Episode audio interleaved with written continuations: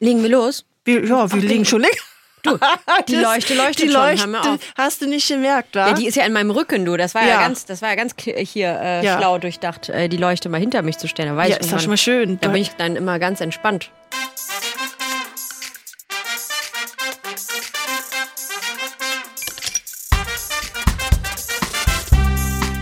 Liebe Monika, Mhm. Monika Oschek, ich bin das so richtig aus? Oschek. Oschek. Gebürtige Polin, Mhm. genau. Und wann bist du, bist du gleich nach Berlin gekommen oder warst du erstmal woanders? Nee, ach, ich habe eine halbe Weltreise hinter mir. Ich bin, äh, ich war glaube ich anderthalb Jahre alt, da sind wir von Polen nach Deutschland gekommen. Und da sind wir dann erstmal nach NRW, in die Nähe von Köln, dann in die Eifel. Das waren jeweils, ja, so circa neun Jahre kannst du rechnen. Und dann bin ich zum Germanistik-Amerikanistik-Studium nach Frankfurt am Main. Hab aber in Wiesbaden erst noch ein Jahr gewohnt, bin dann nach Frankfurt gezogen und dann 2011 nach Berlin zum Schauspielstudium. Cool. Ja. Du hast ja schon ein bisschen was gesehen. Von Deutschland habe ich einiges gesehen, ja. ja, ich merke Und mir schon. wurde ja als Kind damals erzählt, ja, wir fahren nach Deutschland und machen da Urlaub. Ich wurde auch noch unter falschen, falschen, äh, ja, wurde ich hierher gelockt, sag ich jetzt mal so. Oder entführt. Entführt sogar. Na, Solange sie nicht erzählt haben, sie, sie fahren mit dir ins Legoland. Ja, du, in Polen werde ich immer noch vermisst offiziell. Nee, Quatsch. Also, ähm, ja. Tatü, tata. naja, bist du, aber bist du beim Soko gelandet. Wie gesagt, Soko Köln, Leipzig. Das ist da schon mal, ähm, schon mal nicht Potsdam. schlecht. Hatte ich auch ein Casting. War ich auch Ohne da. Demoband. ja, sehr gut. Ohne Demoband. Und dachte so, habe ich zwar nicht bekommen, Mhm. aber das ist schon mal, wo man denkt so, hm. Und es hat auch eine Kollegin bekommen, die auch gar nicht so bekannt war vorher und ähm, ein paar Kilochen mehr auf den Rippchen hat. Und nicht, Immer gut. Ja, keine, keine ähm, Zuckerstange oder wie sagt man das? Hm. Bohnen- Bohnenstange, glaub Spargeltarzan, Bohnenstange. Genau. Und ähm, finde ich cool. Ja. Das ist dann schon mal ein Anfang. Auf alle Fälle. Aber das reicht noch nicht. Nein. Nein. Und darum hast du ja zusammen mit deiner Kollegin Andrea Schneider und zwar ähm, Hashtag alle Körper im Blick. Ja, Hashtag, weil wir eben auf Instagram angefangen ja, haben, aber ja. es ist eigentlich alle Körper im Blick, heißt Alle- die Initiative. Den Hashtag kann man eigentlich Den kann man weglassen. weglassen. Genau. Alle Körper im Blick. Bezieht sich das jetzt nur auf unsere Branche oder auch alle Branchen, oder?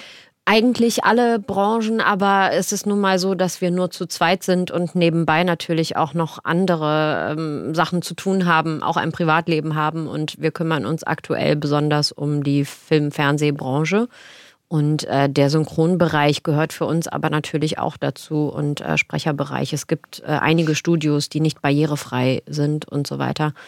Genau, und das zählt dann auf jeden Fall, spielt das mit rein. Aber es geht vor allen Dingen um die Medienlandschaft und da wir beide Schauspielerinnen sind, bei uns eben besonders ums Schauspiel, Theater. Ja, deine Film, Fernsehen. Andrea hat ja dann auch einen eigenen Podcast. Ne? Genau, Pop Culturellas. Culturellas, genau. Hört da mal rein. Pop Culturellas. Genau. Genau, aber angefangen hat es ja, ich habe dich ja, damit die Community mal da draußen so weiß, oh, wovon reden sie denn, woher kennen Mhm. sie sich denn? Also wir haben uns ja vorher noch gar nicht gesehen. Nein, heute das erste Mal. Heute das erste Mal. Aber über Insta. Ne, da kann man über Insta schimpfen, wie man möchte. Aber ich liebe mittlerweile Insta, weil, weil ich da schon ganz tolle Leute getroffen habe. Jetzt mal ehrlich.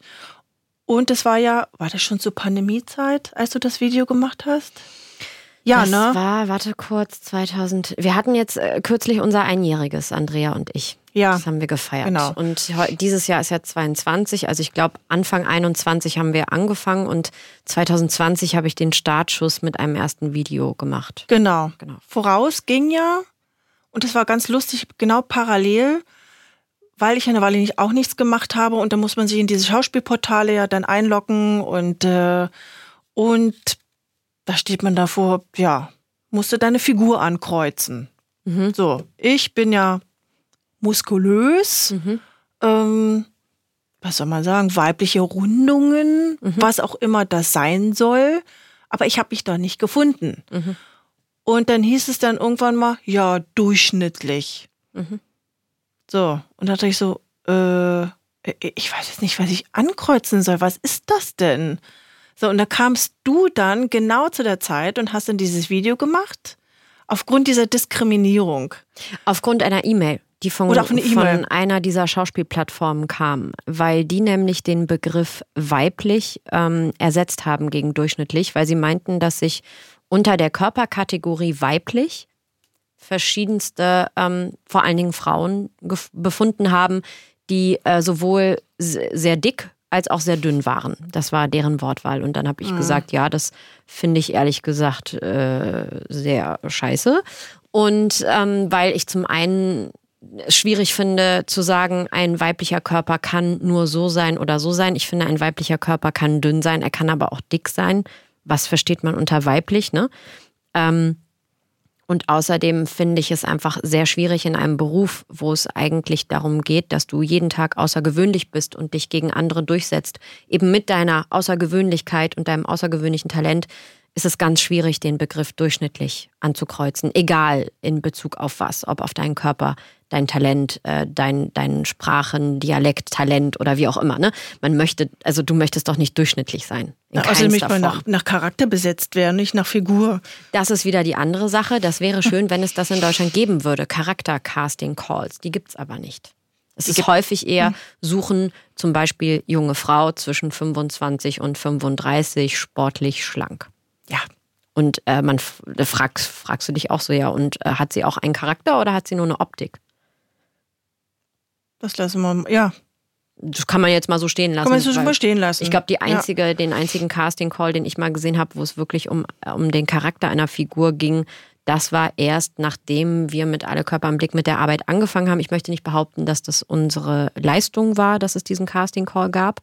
Aber ich muss auch sagen, ich war wirklich sehr, sehr überrascht.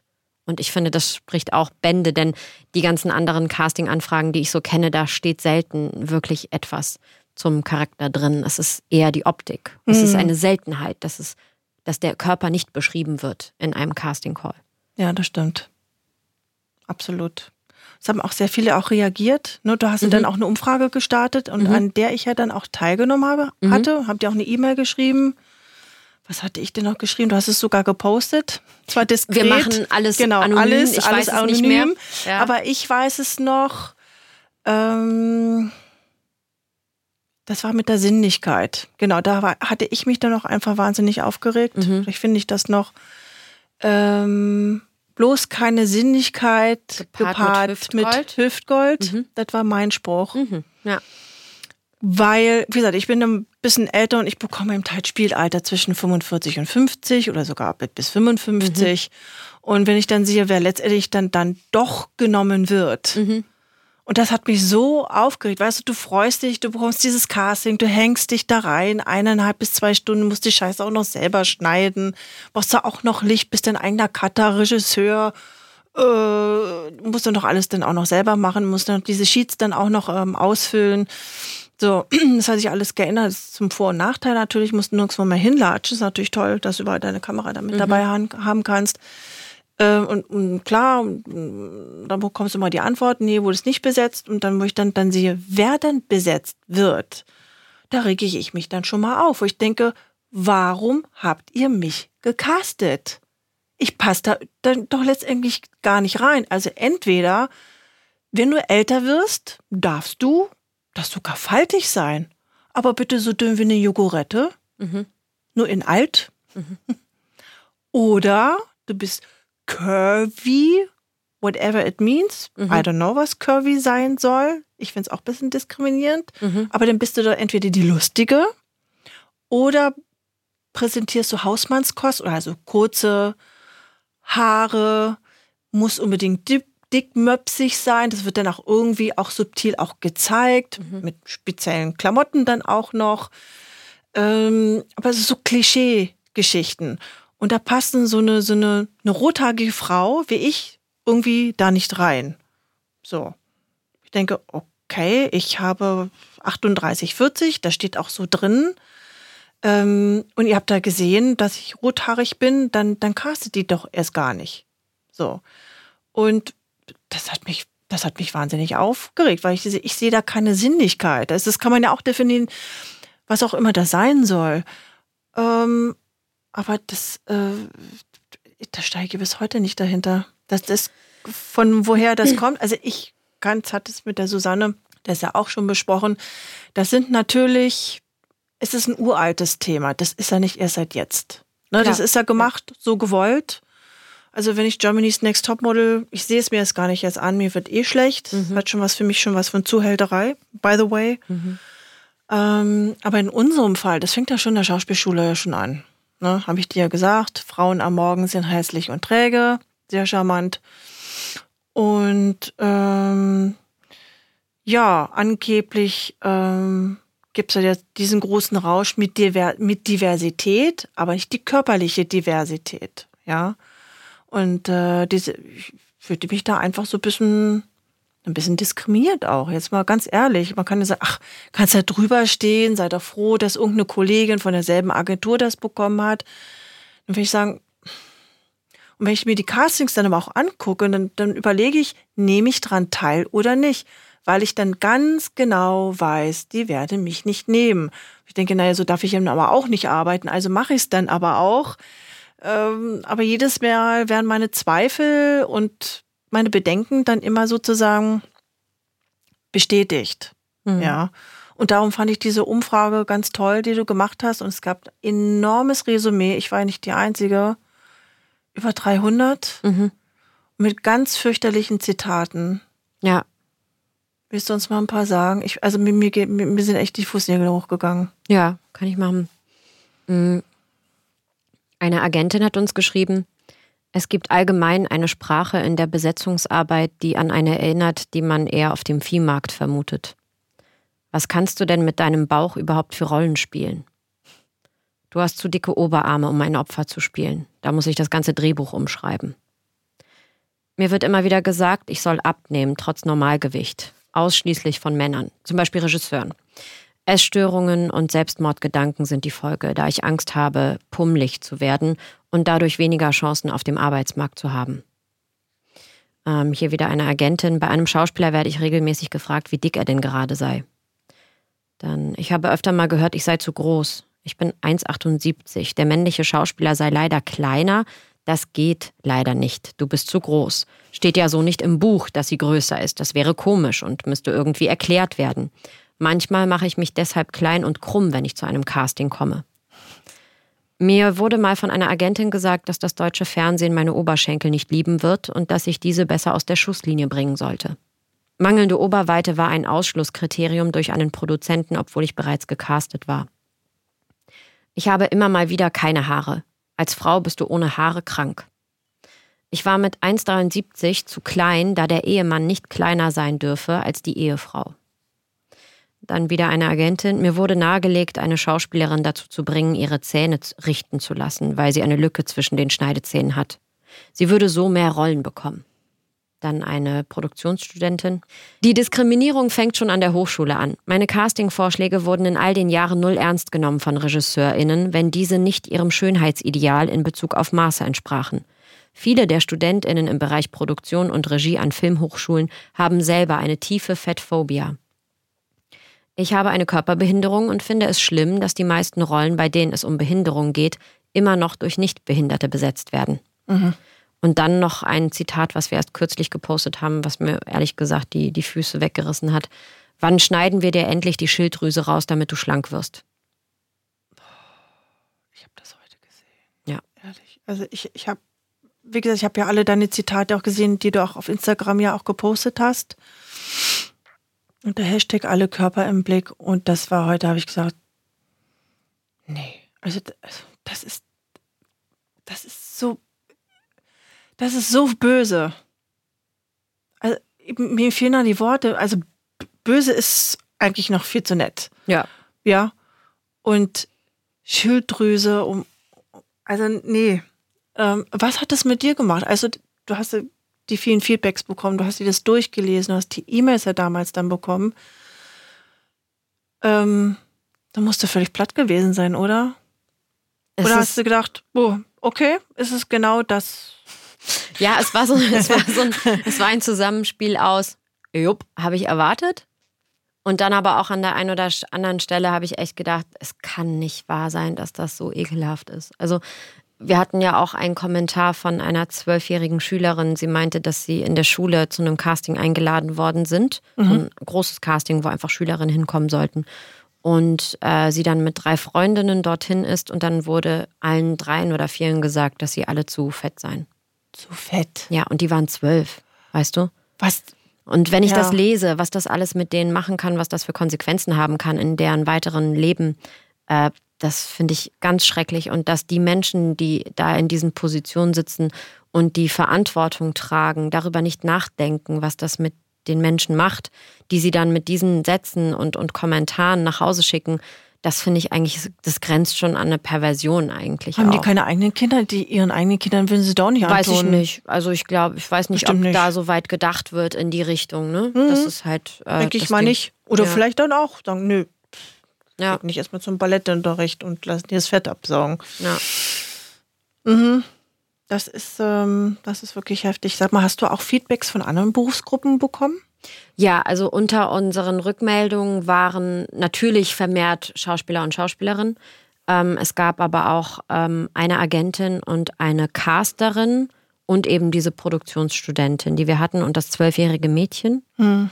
Aber ansonsten hat es sich schon eher, also das sind aber, man darf nicht vergessen, wir Schauspielenden sind in einer Position, in der wir alles geben können, was wir haben und mit unserer Schatzkiste an Ideen und Fantasie kommen können. Aber was dann damit gemacht wird, das liegt dann manchmal nicht mehr ganz so in unserer Hand, weil es gibt Entscheidungsebenen, auf die wir dann teilweise keinen Einfluss nehmen können. Hm. Und aber wer könnte das?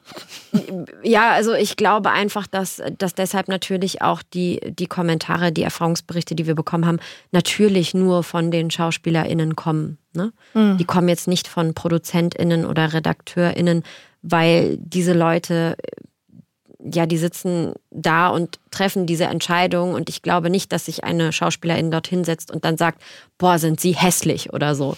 ähm, kann ich mir nicht vorstellen, außer diese Person möchte einfach nicht mehr arbeiten. Äh, ne? Ja. Aber andersrum können diese Personen sich das erlauben, weil sie einfach auch in einer ähm, teils bequemen Situation sind oder das denken, dass sie das sind. Und das finde ich falsch und das würde ich gerne verändern. Fängt aber bei den Drehbüchern erstmal an.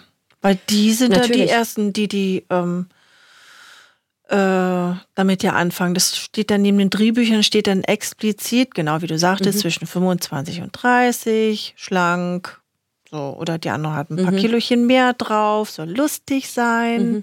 ne? Oder ist dann gleich die Mörderin oder mhm. gleich die Böse. Genau. Und ähm, da, da mangelt es einfach wahnsinnig äh, an Fantasie. Aber wie gesagt, ja. sie bekommen ja auch Aufträge. Das kommt da eigentlich von den Auftraggebern, von den Produzenten und sagen, hier, schreib mal. Ähm, oder umgekehrt, manch ein Drehbuchautor hat ja schon, schon ein paar Heftchen in seiner Kommode zu liegen und sagt dann hier, schau dir das mal an. So entstehen Filme ja dann auch.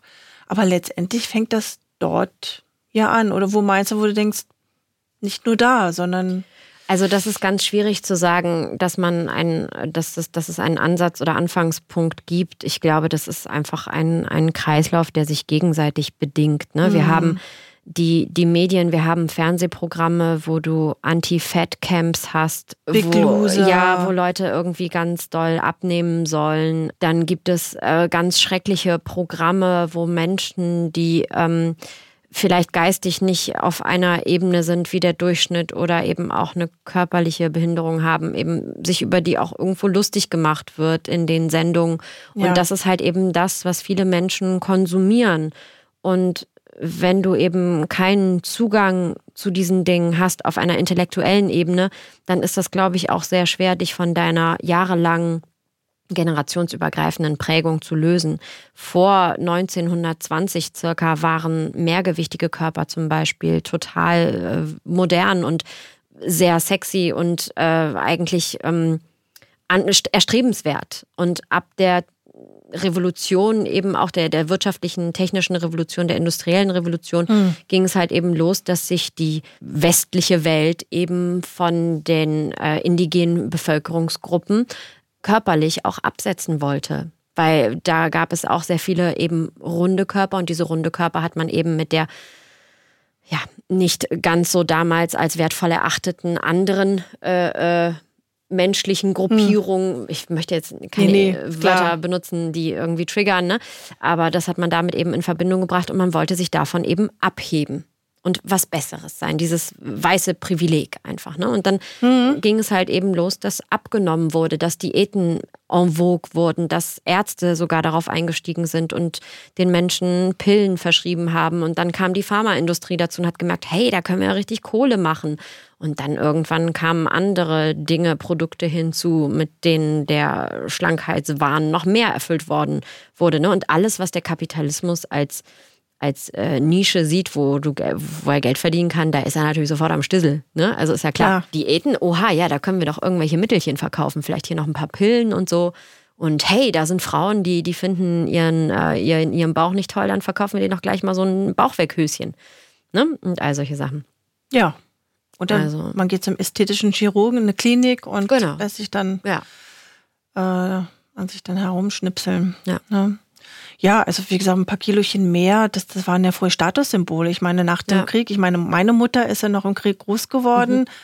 Äh, mit 15 Hungerhaken und dann, weiß ich noch, mit 19, 20, als sie dann geheiratet hatte, da hatte diese, ja, diese, diese Flaschenfiguren und da, da wäre niemand auf die Idee gekommen, dann noch äh, irgendwie zu hungern oder eine Diät zu machen, aber ähm, sie hat dann früher dann auch als Model gearbeitet, ist dann nach Italien und nach Spanien dann gefahren äh, wie gesagt, unsere Nachbarländer sehen das ja so ein bisschen anders. Mhm. Und bei uns, wenn sie dann zurückkamen, ne, hat sich dann gut gehen lassen, hieß es dann, ja, muss man schon ein paar Kilochen abnehmen. Damals schon, in den mhm. 60er Jahren schon. Mhm. Fünf Kilo einfach mal runter. Mhm. Und äh, da fing dann dieser, dieser Wahn dann auch an und natürlich auch in der Schauspielbranche hast du gesehen, die sind ja, du siehst, also wenn du die James Bond anguckst, die deutschen Filme, äh, du siehst da kaum jemand mit ein paar Pfündchen mehr. Ich habe mir mhm. das rückblickend nochmal mal angeschaut, da habe ich gedacht, mein Gott, die waren ja zum Teil noch dünner als heutzutage, aber mhm. richtig, mhm. richtig dürre. Ja, also geht ja wirklich an diesen Magerwahn und die schon gar nicht mehr aussehen wie Frauen, also eigentlich eher wie Jungs, ja, ist nur ein bisschen Taille da, aber ohne mhm. Gebärmutter. Mhm. Schlicht und weg keine Gebärmutter. Also, wie gesagt, andere Länder, andere Sitten, ja, da wäre ich aber vorsichtig, weil das, was du jetzt sagst, das geht auch so ein bisschen eigentlich in die Richtung Diskriminierung von ähm, weniger gewichtigen Menschen zum ja, Beispiel. Ne? Ja, also absolut. denen zu unterstellen, ja. die haben weniger Gewicht und dann sagt man gleich, ja, und die haben zum Beispiel keine Gebärmutter. Also das ist halt so ein bisschen, das, die Schwierigkeit an der Sache ist einfach, dass, dass den Menschen sehr stark suggeriert wird, mhm. es gibt ein Untergewicht, ein mhm. Normalgewicht und ein Übergewicht. Ja das suggeriert den Menschen, dass es ein Idealgewicht gäbe, das es zu erreichen gibt. Weil wenn du weniger wiegst, ist ja nicht gut, da bist du ja nicht gesund. Und wenn du mehr wiegst, ist es auch nicht gut, weil du bist ja auch nicht gesund, dann hast du ja auch Krankheiten. Es gibt aber mhm. kein wirkliches Normalgewicht, denn jeder mhm. Körper, jeder Mensch ist unterschiedlich gebaut, allein von der Körpergröße her, aber auch von der gesamten körperlichen Struktur gibt es einfach sehr große Unterschiede. Und dann kommen noch die Gene dazu. Mhm. Und das ist eben auch etwas, was die Health at Every Size Bewegung ähm, versucht zu verändern, dass eben es nicht mehr darum geht, äh, mehrgewichtigen Menschen zum Beispiel Diäten zu verschreiben und, und zu, zu suggerieren, dass es ein Idealgewicht gibt, sondern zu sagen, es geht, ein, ein, ein gesunder Körper ist ein Körper, der sowohl psychisch als auch physisch gesund ist. Hm, und absolut. dem es auch emotional gut geht. Ja. Und das geht eben auch damit einher, dass, dass du gesellschaftlich schauen musst, dass eben die Körperformen auch akzeptiert werden, so wie sie sind und nicht eben automatisch mit, mit negativen Eigenschaften verknüpft werden. Ja, das dass man nichts interpretiert, das genau, bewertet. Richtig. Ja, ne? Aber also eine sehr dünne Frau ist automatisch mhm. magersüchtig, ne? Ja. Oder, oder äh, hat, wird, mit, wird mit einer anderen Krankheit äh, verknüpft. Mhm. Ein mehrgewichtiger Körper, da sind die Menschen automatisch faul und träge. Diabetes ähm, 1, 2, 3. Genau, sowas. Ne? Also das ist nicht, nicht immer der Fall. Das ist einfach nicht so. Und Absolut es gibt nicht. auch Studien dazu, dass das so nicht ist. Und Nein. es gibt Studien zu den Langzeiterfolgsquoten von Diäten. Mhm. Ja? ja. Also es gibt, sagen wir, nee, andersrum. Es gibt keine Langzeit-Follow-up-Daten zu den Erfolgsquoten der Diäten. Nee. Es gibt aber Langzeitdatenmessungen zu den Misserfolgsquoten Zu von den Diäten. Körperlichen Schäden einfach. Ja. Das hinterlässt Und die liegen Spuren. bei 90 bis 95 Prozent. Ja, das ist klar. Wir Menschen leben aber dennoch immer länger. Also die, die Alters, äh, äh, ne? also wir werden immer älter. Ja, Und also scheinbar sind wir ja doch irgendwie ziemlich gesund.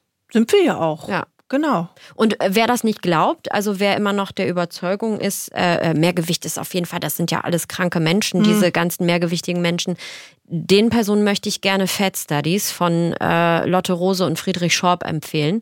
Da sind nämlich diese ganzen Daten auch wissenschaftlich belegt. Es gibt unterschiedlichste Studien äh, zu den ganzen Bereichen. Da kann man sich sehr gut reinlesen und mal äh, ordentlich interessantes Wissen aneignen. Also ich habe das Buch auch mit offenem Mund und sehr interessiert gelesen, weil das einfach ganz toll ist, äh, sich darüber mal wirklich zu informieren. Ja. Genau, diese Fat Studies die von 2017 sind die. Mhm, genau, genau. Ja. Ähm, genau, wir haben schon uns darüber unterhalten, wer profitiert davon, ist klar. ja. Ne? Wirtschaft, Wirtschaft, Industrie, Industrie Pharmakonzerne. natürlich auch. Ja. Was ist denn eigentlich mit den Männern? Den Männern geht's nicht anders. Es gibt auch bei Männern gewisse, ähm, gewisse Ansprüche, die sie erfüllen sollen. Ja, also ähm, Hatten wir ja auch schon. Der lustige. Mhm. Sixpack, ne? Irgendwie volles Haar. Sobald du als Mann schütteres Haar hast, ist das in der Branche gleich so, mm, ah nee, die Haare, mm, das geht ja, der kriegt ja dann eine Platte und ne?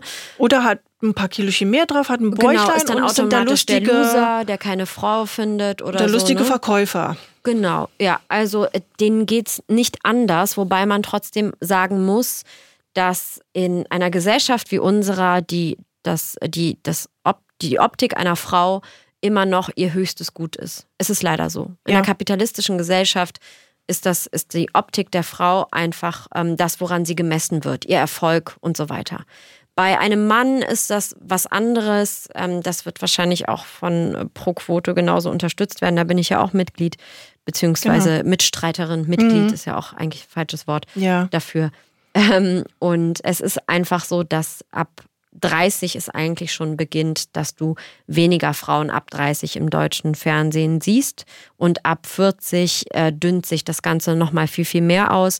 Und Männer eigentlich im, bis ins hohe Alter noch drehen und auch größere Rollen drehen, denen aber ab einem gewissen Zeitpunkt viel jüngere Frauen dazu gecastet werden, die so 25 sind, weil es bei Frauen im deutschen Fernsehen auch immer noch häufig einfach darum geht, dass sie einen Love Interest verkörpern. Also es muss eine Frau sein, die irgendwie einen gewissen Sexappeal hat, damit sich das die Männer eben auch angucken wollen. ne? Ja, so. oder ist die super schlanke, erfolgreiche. Businessfrau genau, oder weil halt die frustrierte Frauen, die schlank sind, sind erfolgreich. Genau, oder die frustrierte Ehefrau und ist eben halt die Businessfrau und holt Genau. sich den tollen Tennislehrer, den, den Lover natürlich dann auch. Aber sie sind eben halt dünn. Ja, und was wir auch Dank. nicht vergessen dürfen, ist eigentlich, äh, zu 80 Prozent besteht unser Fernsehprogramm, würde ich jetzt mal gefühlt behaupten, aus Krimis. Und diese Krimis finden eigentlich alle in Villen und, Und äh, Luxushäusern ja. statt, wo ich mich dann frage, interessant. Mhm. Ich kenne gar nicht so viele Leute, die eine Villa besitzen und in einem Luxusapartment wohnen. Nee, ich auch nicht. Und selbst die, die die Kohle haben, können sich vielleicht gerade mal eine Eigentumswohnung leisten Mhm. oder kaufen, die sie sogar noch selber auch noch renovieren, Tag Ja. und Nacht. Ähm, absolut äh, unrealistisch. Aber man darf eben halt auch nicht vergessen, von woher das kommt. Ich meine, in, in den großen äh, Produktions, äh, in der riesengroßen Produktionsketten sitzen nun mal Männer. Und Männer sind nun mal einfach, einfach sehr visuell. Ja, das von Hause aus. Ähm, das ist natürlich jetzt keine Ausrede, aber sie, sie agieren einfach so und sie bringen zum Teil, ähm, was ich auch so mitbekommen habe und auch hinter den Kulissen auch, es ist auch letztes Jahr passiert, ähm, ja, sie bringen einfach ihre privaten, sagen wir mal, sexuellen Vorlieben mit in den Job. Ja, sie können Frauen nicht ertragen. Ü40 muss schön schlank sein, weil sie privat auch draufstehen. So, weil sie können es einfach nicht ertragen. Kann auf jeden Fall so sein. Unter Ähm, anderem. Unter anderem ist nur ein Teil Genau, davon. aber es gibt einfach auch diese Sehgewohnheiten. Und Ja. Mhm. wir dürfen nicht vergessen, die Leute, die an den Entscheidungspositionen sitzen, sind eben auch über Jahre und Generationen mit diesen Sehgewohnheiten geprägt das hat sie worden. eingebrannt, das ist einfach Genau, zum und um Selbstläufer. das zu durchbrechen, Ja. Mhm. musst du wirklich sehr viel Reflexionsarbeit leisten. Ja. Weil ich merke das ja auch selber, dass ich, wenn ich einen Film sehe mit einer mehrgewichtigen Schauspielerin, mir das auffällt. Und ich für meinen Teil, ich freue mich dann. Aber ich finde es immer noch erschreckend, dass es mir auffällt, weil es eben so wenige sind. So wenige mehrgewichtige Schauspielerinnen, die eine Hauptrolle spielen, in denen es nicht um ihr Mehrgewicht geht. Und wo sie und auch nicht mal lustig wenig, sind. Genau, und ich auch mhm. sehr wenig Menschen zum Beispiel mit Behinderung im deutschen Fernsehen sehe. Wir haben einmal, Andrea und ich, haben wir das Fernsehprogramm analysiert von zwei Sendern übers Wochenende und haben festgestellt, dass dort nicht eine Person, und das war wirklich Primetime, was wir gewählt haben, ne? von 19 Uhr bis, glaube ich, 23 Uhr. Das ist die Zeit, wo die ganzen Filme laufen. Ne? Ja. Äh, da war nicht eine Person mit Behinderung dabei. Nicht eine einzige. Und es gab zwar mehrgewichtige Männer, aber ich glaube, es gab eine, eine mehrgewichtige Frau, die wir gesehen haben, die aber auch äh, vielleicht drei Sätze zu sagen hatte. Traurig. Ja, ist es auch. Und immer noch natürlich eine sehr große Männerquote, sehr klar. hm. Genau. Ja. Da müsste sich doch mal was ändern. Aber was glaubst du, warum denn unsere Nachbarländer das irgendwie anders hinkriegen? Weil sie ein anderes Schönheitsbild oder Ideal haben, was aber auch diskriminierend sein kann. So, aber ähm, warum funktioniert das anders zum Beispiel wie in Großbritannien, ähm, wo man eher nach Charakter gecastet wird und äh, nicht nach Körper? Also wie die genauen, wie der genaue Weg dorthin ist, ich kann es nur vermuten. Nachdem ich dieses Fat Studies Buch gelesen habe, habe ich das Gefühl, dass es dadurch passiert ist, dass, ähm, also in dem Buch wird eben auch gesagt, dass Menschen, die, die eine Abneigung gegen zum Beispiel mehrgewichtige Menschen haben oder auch Menschen mit Behinderung, äh, das häufig auch einhergeht mit einer sehr konservativen politischen Einstellung und eben auch populistischem und rechtem Gedankengut. Mhm. Und ich will jetzt mal nicht die Moralkeule schwingen, aber Nee. ich würde mal sagen, mit populistischem oder rechtem Gedankengut, äh, da kenn, kennt sich Deutschland sehr gut aus. Ja. Und äh, ich bin mir sicher, dass es an vielen Stellen noch überwunden worden ist. Aber wir sehen ja auch in den heutigen Tendenzen, ähm, dass es das immer noch gibt. Und ähm, ja, das äh, könnte ich mir vorstellen, dass das einer der Gründe ist. Aber ich würde das jetzt auch nicht mit, mit meinem Blut unterschreiben und sagen, das ist auf jeden Fall so. Es könnte aber einer dieser Gründe sein. Und ähm, ja, ich denke auch mal in anderen, in anderen Ländern hat man auch eben eine andere Körperkultur schon immer gehabt, einfach Ein wahrscheinlich. anderes Verhältnis zum Essen Vielleicht, vielleicht, ja. auch. Darfst du Ja, auch nicht vergessen, dass ja auch durch unsere, durch unsere Industrialisierung mit dem Essen ja auch Ja, Fast Food, gut, das haben andere Kulturen auch, aber ich denke, es hat auch ein anderes Verhältnis zum Essen, zum Genuss, zur Sinnlichkeit. ja. Ähm, ich bin auch ganz anders groß geworden und du ja auch. Also Also in Polen, äh, da, da kriegst du auf die Finger gehauen, wenn, Wenn du da deine Knödel isst. mit Soße nicht isst. Ja, ne? Da da ist wird Mama der Teller sauer. dreimal nachgefüllt. ja, mindestens. Also ja, bei uns wird dann eher, ah nee, mh, ist ein bisschen weniger. Das fällt mir auch auf. Also wie gesagt, ähm, ich ziehe mir zwischendurch dann auch mal gerne so ein, ein Bier rein und ein Halloumi dazu oder ein Shawarma, Falafel, was auch immer. Und was mir dann noch auffällt, öfters mal, also gerade so in Berlin Mitte, so, ne, ähm, stehst du dann so und ich freue mich mit meiner Freundin und denke so, hm, und dann vor uns fällt mir immer mehr auf, wenn die Muttis mit ihren Kindern dann vorne stehen und möchte kleine oder kleine möchte auch dann was haben. Das dauert erstens mal super ewig lange. mhm. Und da heißt es dann nur, ach, nur ein bisschen davon, ein Salätchen Mhm. davon und bitte nur ein Stück davon. Und hat das Kind irgendwie so ein, also nichts Halbes und nichts Ganzes, also Mhm. Hasenfutter. Wenn ich mit mein, wenn meine Mutter das mit mir gemacht hätte, es gäbe es gar nicht. Ja. gesagt, entweder du frisst das ganze Zeug, du nimmst das Ganze oder gar nicht, oder wir teilen uns das. Aber die fangen ja schon selber mit ihren Kindern ja auch an. Und sie, Nee, erzähl ruhig ja, weiter. genau. Und ähm, weil ich denke, und dann gucke ich mir die Mutter an, da ich sage, mein Gott, was muss dich getriggert haben? Ähm, oder was muss dir passiert sein, dass du das machst? Du stehst mit deinem Kind davor, davor hast super leckere ach, Sachen, also von, auch aus einer ganz anderen Kultur ja auch. Also du, du verbietest dem Kind ja auch noch mal wirklich vom Ganzen zu schöpfen aus einer anderen Kultur, ja. äh, kulinarisch. Das kommt ja dann auch noch hinzu. Ähm, das ist kein Einzelfall. Jedes Mal, wenn ich da bin, ja, immer, stehen Eltern mit ihren Kindern da und verpfeifen ihren Kindern Hasenfutter. Dann denke ich, dann ist doch gar nichts. So, Kinder wollen, merke ich dann schon so, sie sind sehr brav, sagen dann nicht, was sie dann wirklich wollen. Ja, also mhm du musst, ist ein riesengroßes Buffet. Das ist mega lecker. Also jedes Kind, das ist ja eigentlich wie im Candy Shop. Du wirst da reinspringen in den Salat und in, in den Feta-Käse und in den, du wirst am besten die Dönerkeule da reinfressen. Das ist normal. Das ist so, ach, das also brauchen Kinder ich ja sag mal auch. So, ich war oder? als Kind auf einer Hochzeit und meine Eltern waren, hatten eine ziemlich gute Zeit und haben halt irgendwann nicht mehr geguckt, was wir Kinder da eigentlich machen, weil mhm. wir waren auch sehr gut beschäftigt und ich habe mich voll gefuttert gefuttert und habe richtig viel Orangensaft getrunken. Und irgendwann stand ich vor ihrem Tisch und wollte sagen, mir ist schlecht. Und alles, was passiert ist, war, dass ich diesen kompletten Orangensaft, das waren bestimmt fünf bis zehn Liter oder so, Ui. vor ihnen ausgekotzt habe, weil ich halt mich so vollgestopft habe. Also mhm. ich habe selber keine Kinder. Ich weiß nee, nicht, wie man damit am besten umgeht. Ähm, ja. Aber ich habe äh, von einer sehr guten Freundin von mir ein ganz tolles Buch empfohlen bekommen, eben auch aufgrund meiner Arbeit. Und das nennt sich Körper sind toll mhm. von Tyler Feder oder Feder. Also T-Y-L-E-R F-E-D-E-R. Und der Verlag ist äh, Zuckersüß. Mhm. Körper sind toll ist der Titel.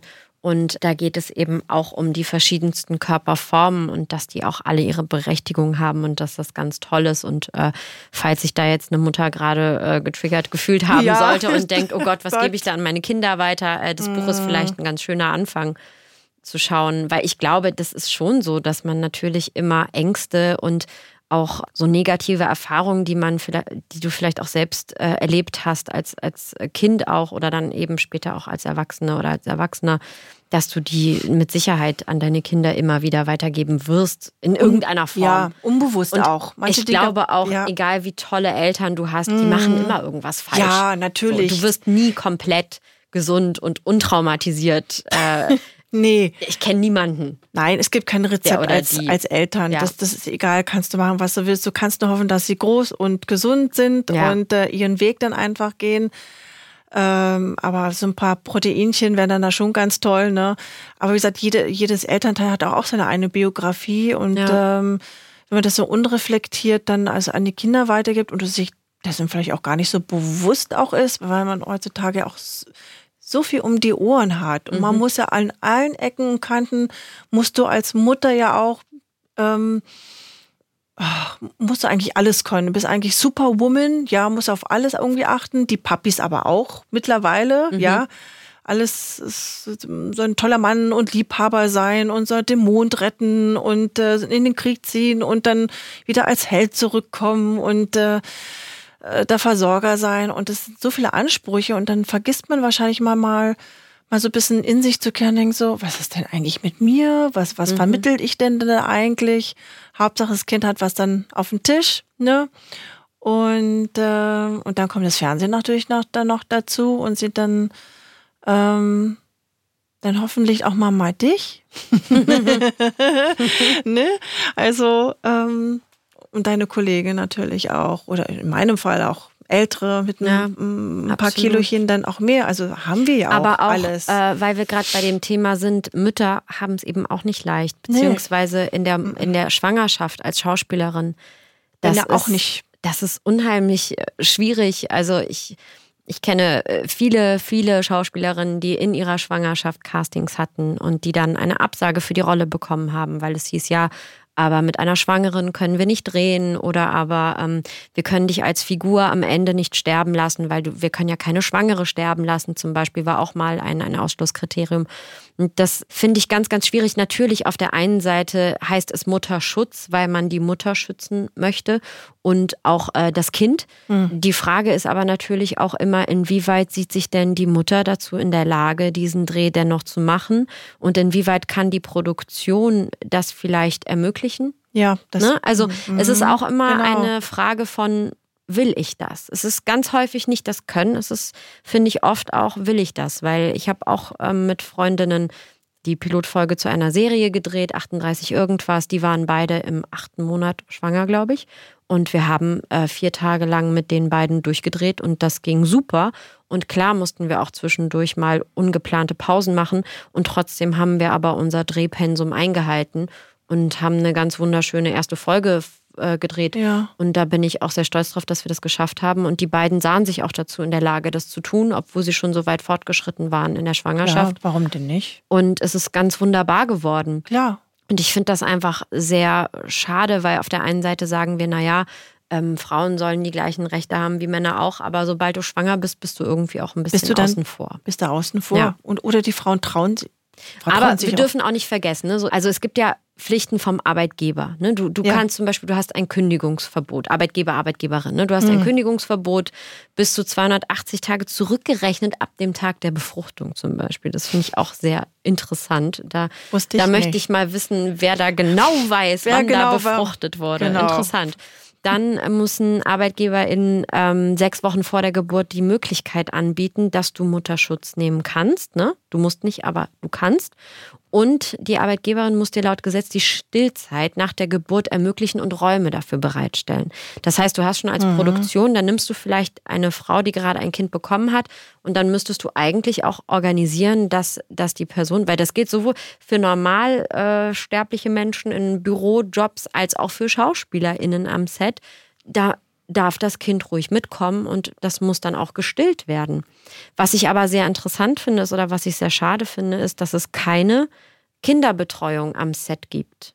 Komisch, am Theater war früher üblich, dass man die Kinder mitgenommen hat. Und ich kann mir aber auch vorstellen, dass auch viele Frauen sich auch gegen eine Schwangerschaft entscheiden, sagen, okay, wenn das so kompliziert Mhm. ist, Absolut. in dem Job, nee, Ja. werde ich nicht machen. Und das Ich ist traurig, hab- dass man Ich so weiß darüber von nachdenken ganz muss. vielen SchauspielerInnen, äh, äh, sowohl Männer als auch Frauen, die sagen, nee, wir haben uns gegen ein Kind entschieden oder ich habe mich gegen ein Kind entschieden, weil ich nicht weiß, wie ich das mit meinem Beruf kombinieren soll. Und ich kann das absolut nachvollziehen, weil es wird dir auch nicht leicht gemacht.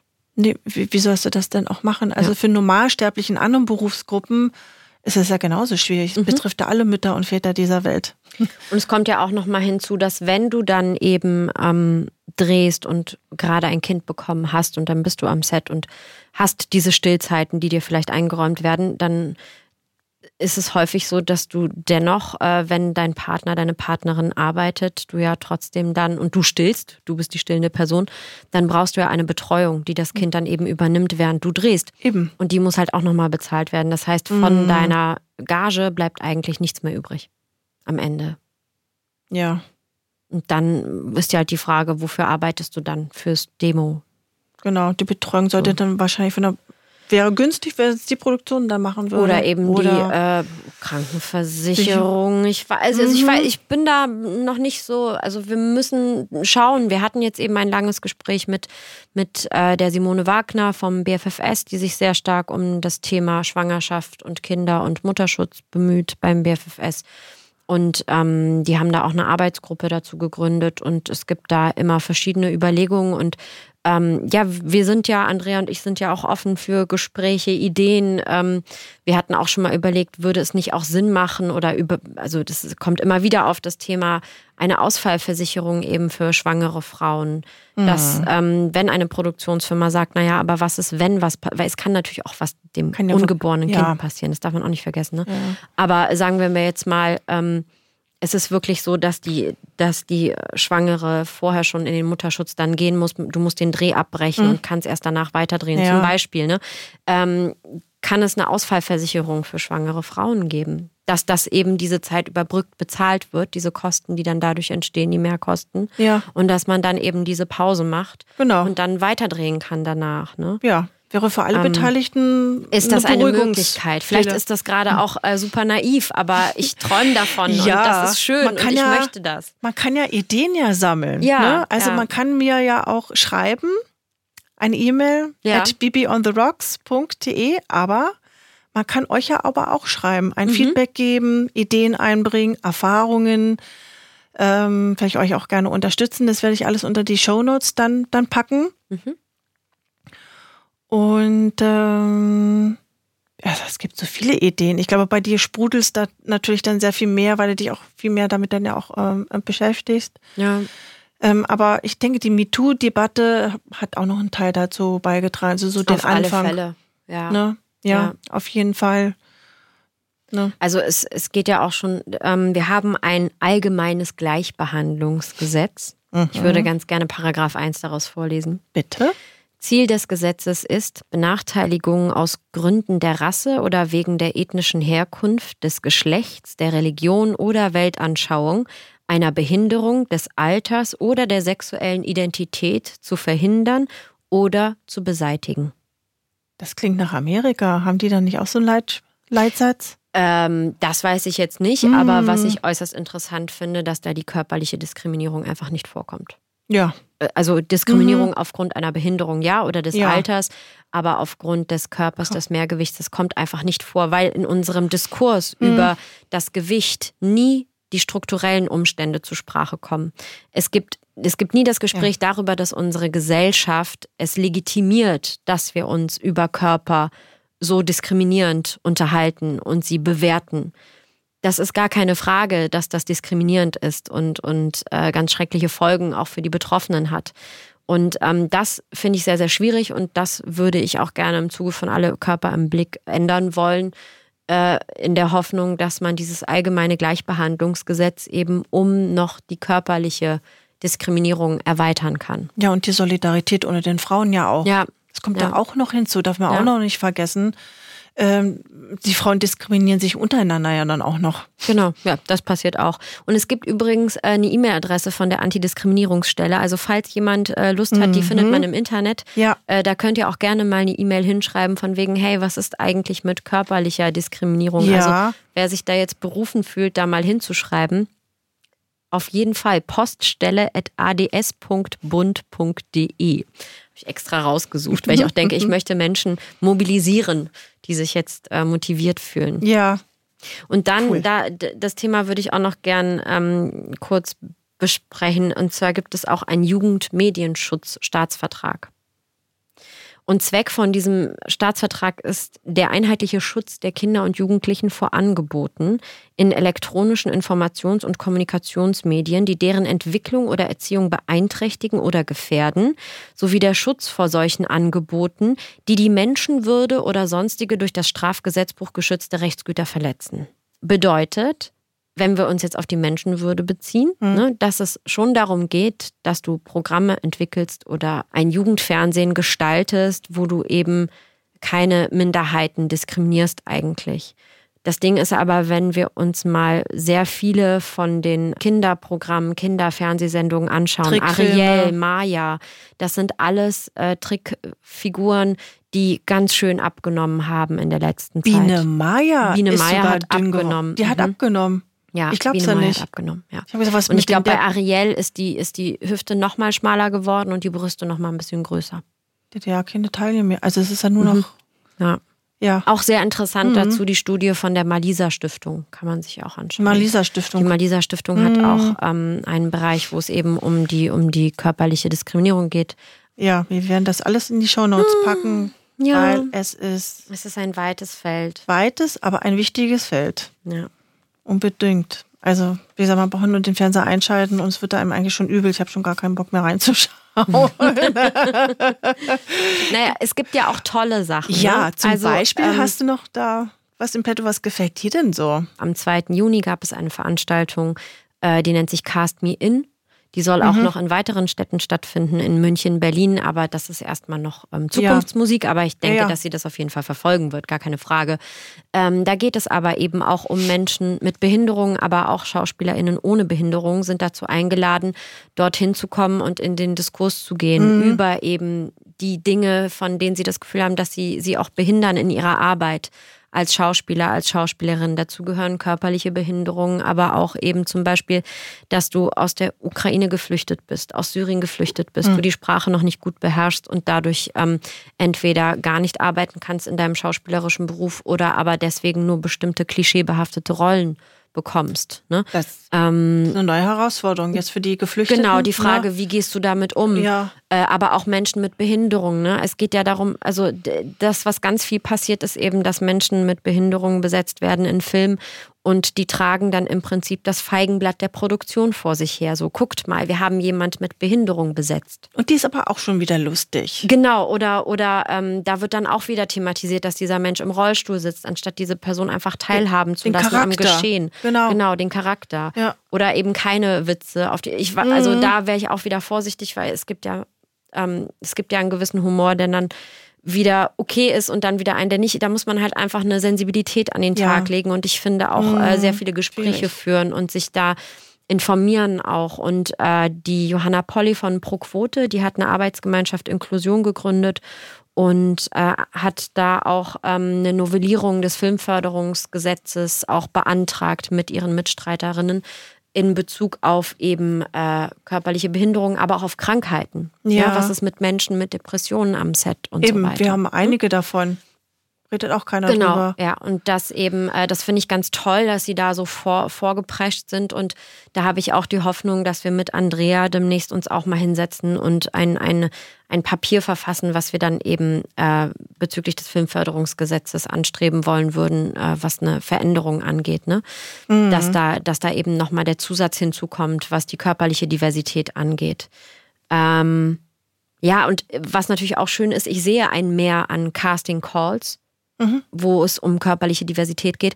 Problem ist leider, und das möchte ich den Menschen sagen, die diese Casting Calls eben äh, verfassen, beziehungsweise diese Drehbücher schreiben oder diese Projekte planen, es ist nicht fortschrittlich zu sagen, ähm, ich mache jetzt einen Film mit einem Menschen im, im Rollstuhl zum Beispiel oder mit einer mehrgewichtigen Person und mache das Mehrgewicht beziehungsweise den Rollstuhl zum Thema dieser, dieses ganzen Films oder dieser ganzen Serie. Der Fokus. Also dann wäre es mir lieber, schreibt das Drehbuch mit einer Person A oder B und die hat bestimmte charakterliche Eigenschaften und dann castet doch einfach mal wild durchs Grüne und schaut mal, wer da so alles ist, weil es gibt ganz viele tolle, talentierte Menschen da draußen und die sind alle ja. ganz unterschiedlich und es ja. muss nicht diese eine Optik haben, die du vielleicht als ersten Impuls beim Lesen eines Drehbuchs hast. Es könnte auch mhm. jemand völlig anderes sein und das könnte genauso gut passen. Weil, und, und wenn du an den Punkt kommst, wo du denkst, so, nee, das passt aber auf gar keinen Fall, dann hinterfrag mal deine eigene deine Prägung. Eigene, genau. Woher das kommt, dass du denkst, dass das nicht glaubwürdig sein Natürlich. könnte. Ja, ich glaube, das triggert ja. dann einen ja sowieso dann selber. Also gerade die, die, die, die, die äh, ja auch besetzen oder sich ja. Gedanken drüber machen oder auch gar keine. Da gibt es natürlich immer irgendwelche Triggerpunkte und äh, natürlich auch behaftet mit, mit Schamgefühl, mhm. selber schlechte Erfahrung auch. Man möchte sich nicht damit auch auseinandersetzen, ja auch. Manch einer ist ja auch selber irgendwie zum Opfer auch geworden und mag und kann das nicht thematisieren. Mhm. Oder irgendwann einfach dann mal, dann ist es dann irgendwann dann mal zu spät, dann, wenn das Kind in den Brunnen gefallen ist, das mhm. ist dann ein bisschen schwierig. Ähm, aber das würde ich mir dann, ach, das würde ich mir so sehr wünschen, ob es nicht da draußen, wie ich gerade sagte, gerade in der höheren Ebene, ob es nicht da auch Erfahrungswerte gibt von Frauen, aber auch von Männern, die selber diskriminiert worden sind, das mal mitzuteilen, dass man einfach mal einen Diskurs drüber mhm. macht und sagt, ich muss drüber reden, ich halte es nicht mehr aus, ich kann hier nicht im Büro sitzen und, und diesen Schmuh, der schon seit 30 Jahren über unsere Bildschirme läuft, geht so nicht weiter. Äh, ich möchte auch selber nicht mehr da mitmischen. Mhm. So. Und dass man sich an einen Tisch setzt oder ein Panel gründet mhm. und eine offene Diskussionsrunde sagt, ich erzähle euch jetzt mal meine Erfahrung, ich mhm. möchte euch vorwarnen, ähm, ohne das zu bewerten, ohne das zu beurteilen, aber es ist passiert, was passiert ist. Mhm. Ja, ähm, das ist ja auch eine psychische Vergewaltigung. Ja, das ist mhm. ja, das ist, ähm, um das mal so zu nennen, wenn du nur nach Körper besetzt wirst. Ja, absolut. Ja? Und die Seele leidet nur mal. Ich meine, man wird dann schon, das fängt in der Schauspielschule aber auch schon an. Ja, also es gibt, äh, du musst ja, ja, bei den Schauspielschulen einen Attest vorweisen, was sagt, dass du körperlich dazu in der Lage bist, auch äh, Akrobatik und jegliche andere Bewegungsabfolgen genau. äh, mitmachen zu können. Das schließt also kategorisch Menschen mit einer körperlichen Behinderung einfach von der Schauspielschule aus. Das heißt, die können gar nicht erst die Ausbildung machen, die sie vielleicht gerne machen wollen würden dadurch sind sie natürlich auf dem Arbeitsmarkt, was das Schauspiel angeht, erstmal unattraktiver, weil es ja. wird schon vorausgesetzt, dass du eine, eine Ausbildung hast, einfach in vielen Bereichen. Und dann ist es nun mal auch noch so, dass Menschen mit Behinderung häufig ja Arbeitsassistenzen benötigen, die dann zwar vom Arbeitsamt gestellt werden, aber die kosten den Staat natürlich Geld. Und dann dreht eben ein Mensch mit dieser Arbeitsassistenz und ähm, der Witz ist, dieser Mensch wird niemals so viel verdienen wie wir als Schauspieler oder Schauspielerin, obwohl er oder sie genau die gleiche Arbeit leistet wie wir, weil du hast ja Kosten verursacht durch das die Arbeitsassistenz und das wird aha. bis zu einem gewissen Punkt wird das gegengerechnet. Bekommt nicht die gleiche Tagesgage wie wir dann? Du, oder wie bekommst du die gleiche Tagesgage, ja, aber, aber das wird ja abgezogen dann. Ne? Also es bleibt nichts übrig. Also weniger auf jeden Fall. Und es gab ja die Behindertenwerkstätten, um eben eine Form der Inklusion in den Arbeitsmarkt von Menschen mit Behinderungen garantieren zu können. Ja. Das Problem ist aber leider, dass, dass die Behindertenwerkstätten dazu führen, dass diese Menschen völlig isoliert werden, viel zu wenig dort eigentlich verdienen, sogar weniger als Mindestlohn und dadurch einfach für immer gefangen sind in einer Armutsspirale. Das ist doch pervers. Natürlich ist das pervers. Und das ist absolut nicht in Ordnung. Aber damit ist das Thema irgendwie so ein bisschen, das wird so runtergedrückt. Und naja, die haben ja was zu tun. Ne? Ja, Hauptsache so. man, hat beschäftigt, man beschäftigt sich ein bisschen und dann ist genau. das Thema abgehakt. Und das ist überhaupt nicht in Ordnung. Und es ist eigentlich viel besser und wichtiger, wenn wir sagen würden, so, ich habe jetzt hier einen Betrieb oder ich habe hier einen Film oder wie auch immer. Und ich möchte auch einen Menschen mit dabei haben, der oder die eine körperliche oder auch geistige Behinderung hat. Und diesem Menschen zahle ich genauso viel Geld wie der anderen Person, weil dieser Mensch mag ja sein, dass die Person langsamer arbeitet oder so, aber sie leistet ja trotzdem Arbeit. Und das finde ich ist. Es geht um eine, die ähm, Wertigkeit der genau, Arbeit einfach. Genau, und ja. um die Wertigkeit des Menschen auch. Und das finde ich, äh, da fängt auch für mich Menschenwürde an. Ja, das allererste. Ne? Natürlich. Und ähm, genau, und das ist am Filmset. Ähm, es ist natürlich schwierig, ne? Die Frage ist halt, ja, wer bezahlt das denn? Ne? So. Dass es einen Mehraufwand gibt, eine Arbeitsassistenz, die ich bezahlt glaube, das, werden muss ja, und so weiter. Ich denke, ne? das ist die größte Hürde. Ich glaube, wenn man mehr Gelder ja. zur Verfügung hätte, mehr Ressourcen, aus ja. welcher Ecke auch immer.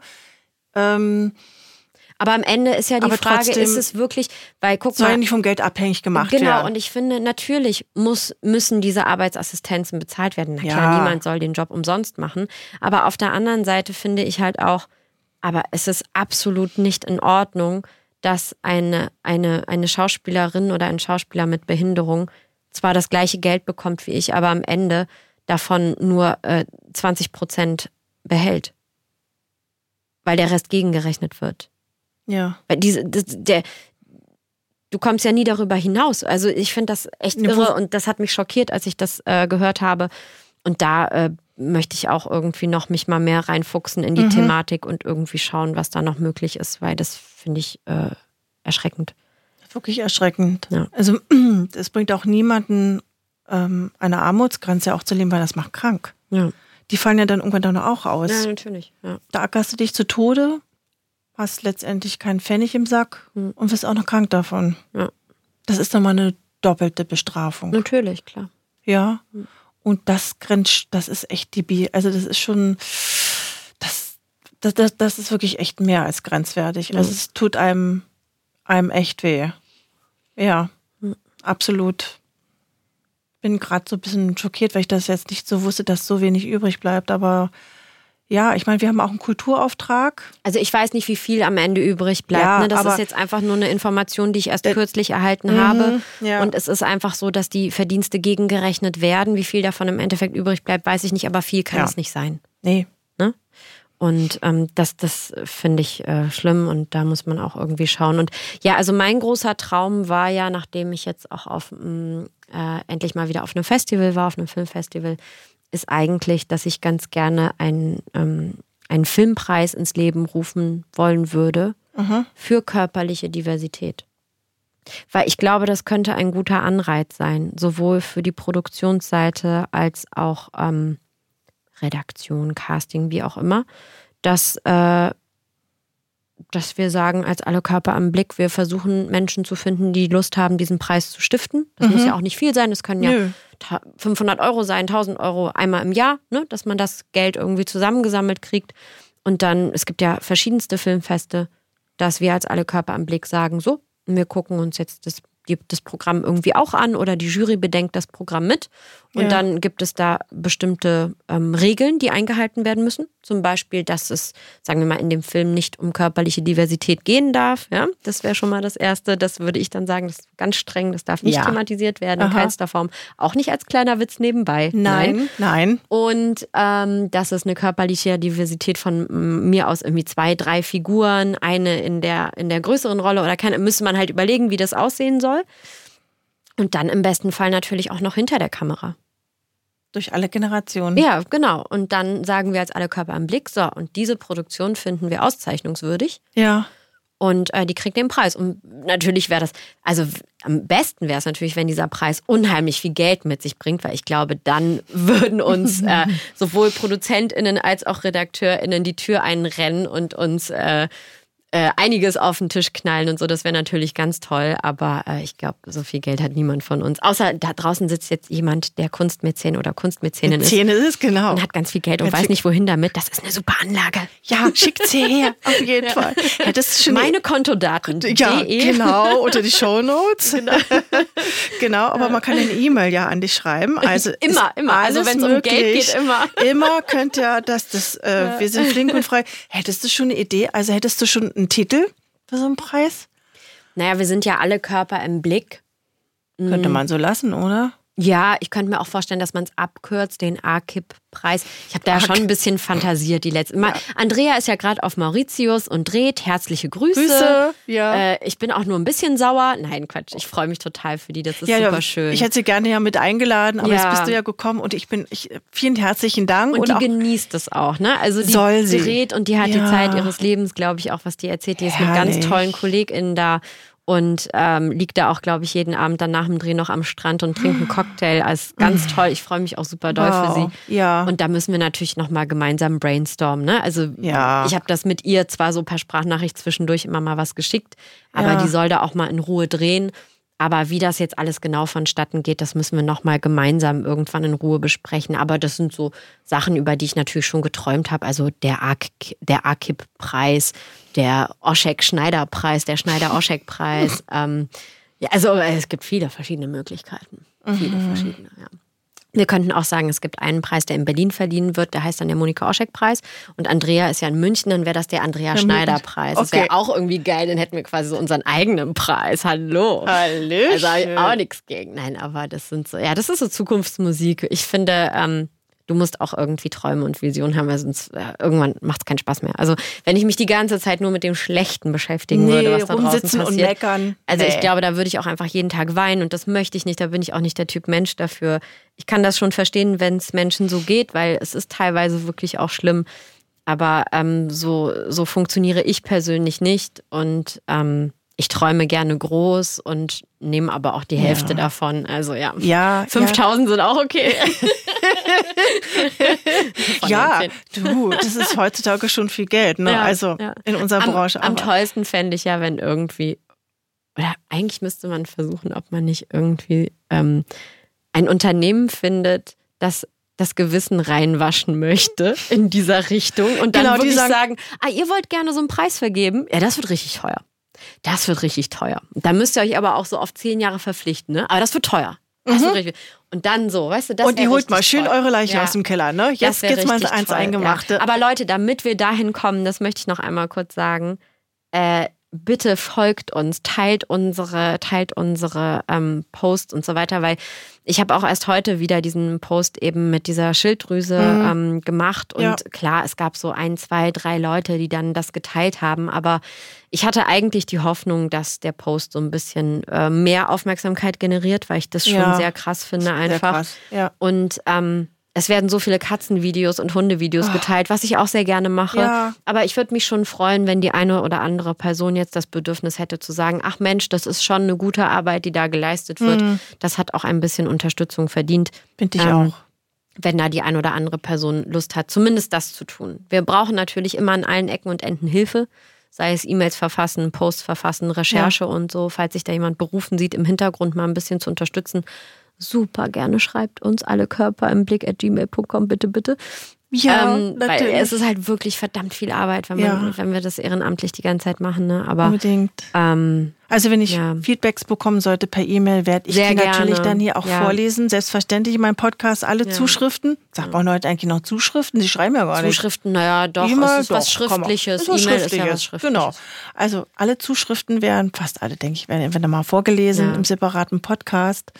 Und das ist auch der Grund, warum ich dich eingeladen habe, weil ähm, dass man einfach eine Möglichkeit hat, das ähm, mehr publik zu machen, weil Ja. es ist wirklich wichtig. Es ist für mich auch wichtig, ein persönliches ähm, Verlangen, weil ich hasse Ungerechtigkeiten. Ich mache das natürlich auch aus einem persönlichen Verlangen heraus und aus einem persönlichen Selbsterlebnis und weil es mich Ja. eben auch teilweise betrifft. Und äh, das darfst du nie vergessen, egal was wir ehrenamtlich oder für andere vermeintlich tun, es hat immer auch ein bisschen was mit dem eigenen Egoismus zu tun, Immer mit dem das, eigenen das ist Ego. doch das allererste. Ja. Es ist immer das Ne? eigene Ego, genau. Und ähm, aber es kann ja auch nicht mal schlecht sein, natürlich. Also Nö.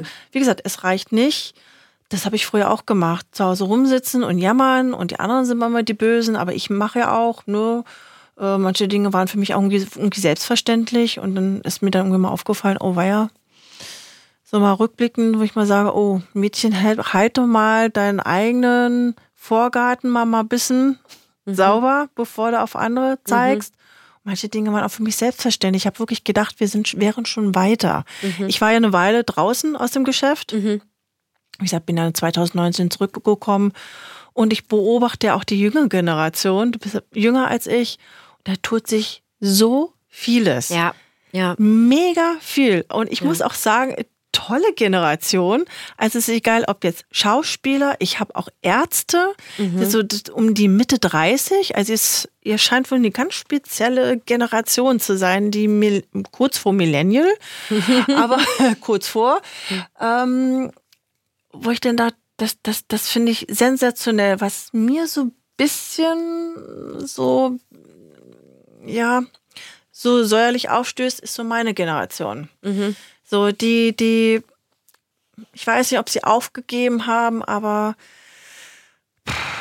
ähm, ich finde das einfach schade. Da, die sind irgendwie schon so abgefressen zum Teil. Ähm, hängen glaub- an ihren alten Glaubenssätzen auch fest und ich glaube, sie haben auch gar keine Hoffnung mehr, keine Ressourcen ähm, und die Solidarität, die ja mir einfach unheimlich auch wichtig ist in allen Generationen, ja, alt mit jung, dass wir alle uns einander unterstützen. Und es geht ja auch, es funktioniert ja auch. Und dass wir auch dann sagt, das ist wie in einer Herde, dass die Stärkeren trotzdem ich finde die Schwächeren, das so zu nennen, ein bisschen schwierig zu sagen, stark und schwach sein, was heißt das dann schon? Aber wenn jemand den Mut nicht aufbringen kann, dass die anderen sagen, hey, Mhm. es ist alles okay, wir haben die gleichen Erlebnisse so wie du, Mhm. aber wir haben die Möglichkeiten, wir haben das Potenzial. Ja. Und wenn du ganz genau mal in dich hineinhorchst, es geht. Mhm. Ja. Und das fehlt dann so ein bisschen, dass man alle so ein bisschen mit aufs Bötchen holt, sowohl Männer als auch Frauen, alle, auch Ja. LGBTQ-Gemeinde. Ist ja alles in diesem riesengroßen Topf ja auch drin. Also es ist natürlich, Ja. ich kann, ich kann äh, eine gewisse Form der Frustration ab einem gewissen Zeitpunkt in diesem Berufsfeld auch absolut nachvollziehen, weil ich glaube, auch wenn du dir das Ganze schon ein paar Jährchen gegeben hast und es hat sich eben nichts verändert, dann kann ich mir das auch gut vorstellen, dass du ab einem gewissen Punkt auch keine Lust mehr hast zu sagen, ach komm, wieder die nächste, ähm, die nächste äh, Initiative, die dann in zwei Wochen wieder vorbei ist eigentlich oder Ja, sowas. Ne? Ich meine, wir genau. hatten auch Kommentare und das war vorwiegend von Männern, die meinten, oh, jetzt wird hier wieder die nächste Sau durchs Dorf gejagt und äh, die nächste Opferkategorie aufgemacht. Können wir uns mal bitte einmal kurz alle beruhigen und, und nicht überall ähm, quasi, was gerade en vogue ist, ähm, nach Dem- vorne bringen. Ne? Den Weil, ähm, Feminismuskram. Ne, genau, Feminismuskram, aber weil halt auch zu der Zeit die, ähm, die äh, POC-Bewegung natürlich auch sehr laut war, ne? was natürlich auch Gott super Dank. ist, aber Ja. dann kam halt auch noch zusätzlich LGBTIQ+, Hashtag Mhm. MeToo war vorher und dann gab es natürlich Leute, die irgendwann so eine, so eine Überfülle an Forderungen empfunden haben und gesagt haben, also Leute, können wir uns jetzt mal beruhigen. ja, es wird jetzt einfach too, too much. Es Ja. ist doch alles so selbstverständlich. Genau, kann ich, kann ich bis zu einem gewissen Punkt nachvollziehen, wo ich dann aber auch sage, na ja, aber das ist halt auch eine Form von Frustration und auch, glaube ich, Ja. Angst. Angst vor Veränderung. Ab, immer. Ne? Und ja. äh, das kannst du natürlich auch benennen, dass du da irgendwie gewisse Ängste hast oder da, dich damit erstmal nicht wohlfühlst, aber es wird dir auch nichts bringen, dich davor zu verschließen, weil die Welt entwickelt sich und dreht sich auch einfach ja. jeden Tag weiter. Wegrennen, ja? ist, wegrennen ist nicht. Genau. Und finde ich ähm, vollkommen legitim zu sagen, ey. Ja, und nur weil sich ja vorher niemand um die Sachen gekümmert hat und einfach akzeptiert hat, dieses Argument von, naja, wir sind ein optisches Medium, also da müssen wir auch auf äh, optische Ästhetik gucken und der mhm. Zuschauer, die Zuschauerin will das ja nicht sehen. Ja, gut, wenn du das Argument 40 äh, Jahre lang hast gelten lassen, dann ist das dein Bier, würde ich jetzt mal sagen. Ich finde das nicht gut. Nö. Ich möchte andere Sachen im Fernsehen sehen. Und die Generation, die nochmal nach mir kommt, ich glaube, die ist auch nochmal. Äh, eine ganz andere. Und da bin ja. ich auch schon sehr gespannt, weil mhm. was ich teilweise so mitkriege, finde ja. ich das ganz toll. Und ähm, ja, ich auch. Mal sehen. Lässt hoffen. Am Ende das Wichtigste ist einfach, dass das Talent entscheidet. Das ist mir das Allerwichtigste, glaube ich auch. Ne? Weil es geht nicht, äh, um jetzt auch nochmal aufzugreifen, diese Kommentare von, oh Mann, jetzt wird hier die nächste Opferkategorie aufgemacht, ja. was ich eh ganz schlimm finde, auch das Wort übrigens. Das Wort Opfer für dich Also diejenigen, schlimm. die mir das geschickt haben, äh, schämt euch. Ähm, die wissen auch, wer das ist, glaube mhm. ich, hoffe ich mal.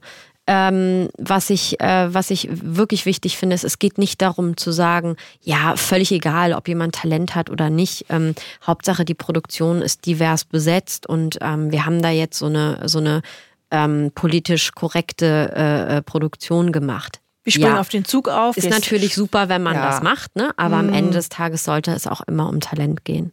Und mir ist es dann doch lieber, dass wenn jemand eben nicht so talentiert ist, dann, dass dann doch lieber eine talentierte Person genommen wird, als ähm, jetzt Hauptsache, man erfüllt eine Quote. Darum sollte es natürlich auch nicht gehen. Aber ich sehe das auch bei Pro Quote so. Ähm, ich glaube nicht, dass äh, 80 Prozent der Männer talentierter sind als Frauen. Was haltet ihr von der Frauenquote allgemein? Auf jeden Fall. Bringen? Ja. Ist also super 50, wichtig, natürlich. 50-50 oder was, was schwebt euch vor? Oder was ist da wir jetzt jahrelang eher so 80-20 hatten, würde ich sagen, machen wir jetzt erstmal 90-10 für ein paar Jahre. Das wäre so, wär so meine, meine Forderung, Idee, dass ich sagen würde, ja, Pech gehabt, ihr habt euch das Tja. jetzt jahrelang hier genommen.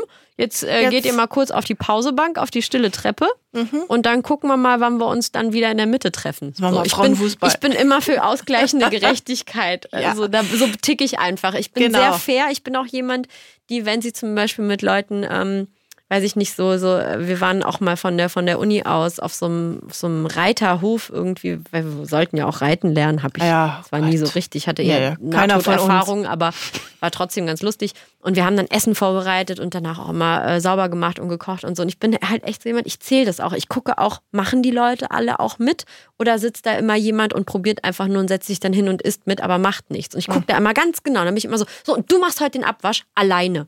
So, wie was? Ja, du hast nicht geholfen zu kochen, nicht vorzubereiten, den Tisch nicht zu decken, hast dich einfach nur hingesetzt und gegessen. Das heißt, du machst ganz alleine Abwasch. Also ich brauche, da bin ich wirklich schon immer so gewesen, ich brauche diese ausgleichende Gerechtigkeit ganz doll. Das finde ich gut. In mir verankert irgendwie. Da kann man sich nicht auf das Karma verlassen, dass das dann irgendwie wieder ausgleicht. Nein, kann man nicht. Man muss ja. man manchmal dem Karma einen Arschtritt geben. Das kann sein, ja. Definitiv. Das löst sich nicht von alleine. Sorry, Leute geht gar nicht. Da wird die rosarote Brille wird jetzt einfach mal abgesetzt. Kicking your ass und weiter geht's. Anders geht's nicht. Ja. Oder? Ja. Absolut finde das toll mit dem Preis, da wäre ich voll mit dabei. ja, ehrlich. Ja, ja. Also. Es ist halt noch die Frage, wie man sowas finanziert dann am Ende. Aber ja, ich finde es auch gut. Naja, die Community kann ja was schicken. Ihr wisst ja, wohin. Ja, ich weiß halt. Oder also, Ideen. Da, Ideen ja, da bin toll. ich halt nur vorsichtig, weil. Ähm, also wie gesagt, ich mache das ehrenamtlich mit Andrea zusammen ja. und ähm, ich sehe mich jetzt nicht eine Stiftung gründen und irgendwie Preisgelder verwalten und wow, also das übersteigt ab einem gewissen Punkt auch meine mathematischen Fähigkeiten. Das kann man in Auftrag also, geben, da können sich andere dann drum ja, kümmern. Genau. Oder? Also äh, ja. voll gerne ja. ähm, seid dabei, gebt Geld oder wenn jemand weiß, wie sowas funktioniert, hey, sagt Bescheid, helft uns, ähm, weil ich bin voll dafür, da auch die Rede zu halten, falls das jemand nicht möchte. Aber ich möchte dann wiederum das Geld nicht verwalten. Nee, oh, nee auf das gar keinen Fall. Das muss mir jemand nee. erklären zeigen. Hab, nee. Vielleicht macht man das auch in Zusammenarbeit dann mit dem BFFS oder mit Pro-Quote ja, oder so. Gibt müsste da man Profis, gucken. gibt da genau, Profis ne? dafür. Ähm, ja. Aber äh, wenn, wenn jemand äh, da das auf den Weg bringen möchte, ich bin die Erste, die sofort am Start ist und versucht, die Verknüpfung zu erstellen. Ja, damit das klappen kann. Super. Ja. Gehen wir so weiter, oder? Ja. Sufi. Also ich, ich danke dir recht herzlich, dass du in meinem Podcast warst. Danke dir für die Einladung. Wirklich, wirklich sehr gerne. Danke. Dann noch einen schönen Tag. Ja, dir auch. Juti, bis denne. Tschüssi. Tschüssi.